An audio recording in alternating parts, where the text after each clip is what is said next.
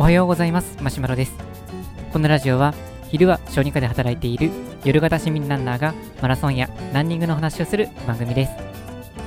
今日のテーマはランニングエコノミーを考えた腕振りということについてお伝えしたいと思います。えーとまあ、腕振りを、まあ、どんな風に考えておられるかっていうのは人それぞれかもしれませんけれども、まあ、まあ、ランニングフォームっていうのがもう書いてある本によっていろいろあるんですけれども、よくまあ書いてるのが、結局こう、人それぞれ体格とか走り方が違うので、まあ、一定のこの腕振りの、まあ、方法とか、えーと、ランニングフォームとかっていうのはもう一概に決まるわけではなくて、まあ、人それぞれなので自分で見つけていくのが、まあ、ベストですっていう風に書いてるものがなんとなく多いかなっていう気がします。まあ、それも確かにそうかなっていう思う反面、かといって何も目安がなければ、やっぱりこう自分で探していくって言っても、まあ、本当にこれでいいのかなっていうような、そういう迷いにもなってくると思うので、何かしら目安を持った上で、それを試してみて、自分に合うか合わないかを考えながら試行錯誤していくっていうのが、まあ、近道なんじゃないかなっていうふうには個人的に思います。ま、というわけで、まあ、僕自身がどんな感じで腕振りに関して考えているのかってことについてお話をしていきたいなというふうに思います。で、まあ、腕振りなんですけども、えっ、ー、と、まあ、聞いていただいている方の中で、腕振りをま意識しておられる方っていうのはどれぐらいありますでしょうか、まあ、かなり走り込んでる方であれば、あの自分のこの腕振りっていうのはイメージされてる方が多いかもしれませんけども、逆にそんなに走り慣れてない方であるとか、まだあの走り始めて間がない人、こういう人っていうのは、あまりこの腕振りのイメージっていうのはそんなにないのかなとは思います。まあ、なので、そういう方々にとって、まあ、目安になればありがたいなというふうに思います。で、まあ、腕の振り方っていうのは、まあ、いろいろあるかと思うんですけれども、まあ、ざっくりとは短距離寄りなのか、まあ、長距離寄りなのかっていうふうに考えると分かりやすいかなと思います。例えばこの短距離、まあ、50メートルとか100メートルとか、これをまあ思いっきり走るっていうことをイメージすると、まあ、どんな腕振りになるかっていうと、もう本当に腕をこの前後にもうすごく大きく振り込んで、でそのことによって足の動きをダイナミックにして、それでこうスピードを出すっていう、そういう振り方になるかなと思います。まあこれはやっぱり短距離っていうのは短い距離をもう速いスピードで走ることが大事になりますので、もう蹴り出しの力を、ま、できるだけ最大限に引き上げるっていうことが大事になってきます。そうすると、体全体の動きっていうのもかなりダイナミックになりますので、腕の振り方っていうのも大きくなってきます。短距離を走るってことに関してでいくと、腕を思いっきり振るってことはメリットにはなると思うんですが、まあ、これは、ま、長距離だとどうかこれは想像すると、まあ簡単にわかるかと思うんですけど、もう一瞬で疲れてしまうので、マラソンには全く向いてない振り方になります。まあ、となると、まあ、マラソンの振り方っていうのは、この逆を考えればいいので、できるだけ、まあ、コンパクトに、コンパクトにしていくのが大事になってきます。まあ、フルマラソンで考えると、42キロ走りますので、まあ、速い人でも3時間。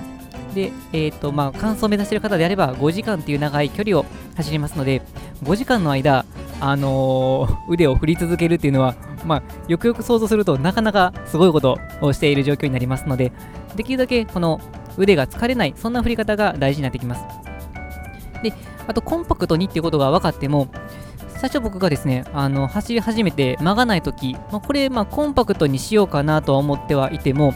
実はこのコンパクトになりきってなかったなっていう、そういうことを、まあ、最近思い出しました。で、僕のイメージしたコンパク、最初にイメージしたコンパクトっていうのは、短距離のあの思いっきり振る振り方の、振り方のままでコンパクトにするっていう、ちょっとこれイメージ湧くかどうかわかんないですけど、なので腕の形自体、腕の曲げ具合とか、それは短距離のあの形のままで、あの振る、まあ、動作の距離だけ、それを短くするっていうような、そんなイメージでした。で、まあ、まあ、短距離の走り方と比べるとマシではあると思うんですけど、これも実は疲れやすいんですね。まあ、腕の形でいくと、肘の部分が、まあ、ちょっと L 字型になるような、そんな感じの、まあ、腕の曲げ具合だったんですけども、この腕の曲げ具合っていうのは、実はそこそこ疲れてくるんです。やってみるとわかるんですけれども、ある程度の距離を踏んでくると、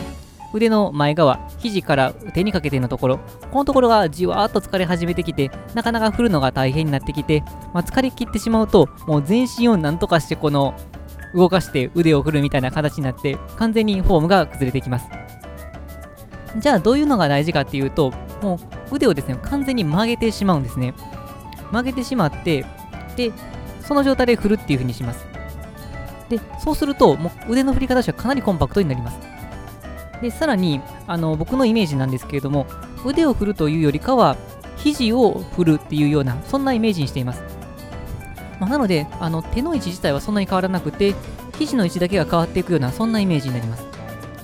あともう少しイメージを加えるとすると、腕を振るというよりも、どちらかというと肩を回すっていうイメージの方が僕はさらに強くて、なんとなくこう肩を前後にこの回していくような、そんな感じですね。で、そうすると、こうコンパクトに、コンパクトになっていって、腕の曲げ方もコンパクトで、肘の振り方もコンパクトで、それで肩を動かすっていう感じになりますので、もう短距離の走り方のものと比べると全然違うものになります。で、実際そうやっていただくと、腕が全然疲れなくなってくることに気づいていただけるかなと思います。まあ、慣れないうちは、なんかこう、よくわからない力の入れ方をしてしまって、疲れやすくなってしまう可能性はゼロではないんですが、慣れると、もう本当に腕が全然疲れなくて、まあ、10キロとか20キロ走っても、まあ、腕が疲れるってことはなかなかなくなっていきます。まあ、なので、えー、と足が、まあ、あのやっぱり長距離を走ると疲れてはくるんですけれども、腕の振りさえある程度保つことができたら、なんとか最後の力を振り絞るっていうことができますので、このコンパクトな走り具合っていうのを、まあ、一度挑戦してみていただくといいんじゃないかなと思います。はい、というわけで本日の内容は以上です。このラジオではこのようなランニングに役立つかもしれない、そんな情報を日々配信しています。また僕自身はブログや Twitter などをしていますので、気になった方は URL をチェックしていただけると嬉しいです。それでは本日も最後まで聴いていただきありがとうございました。えー、まだまだ寒い日が、えー、続きますけれども、風に気をつけて、えー、ランニングを楽しんでいきましょう。それでは、さようなら。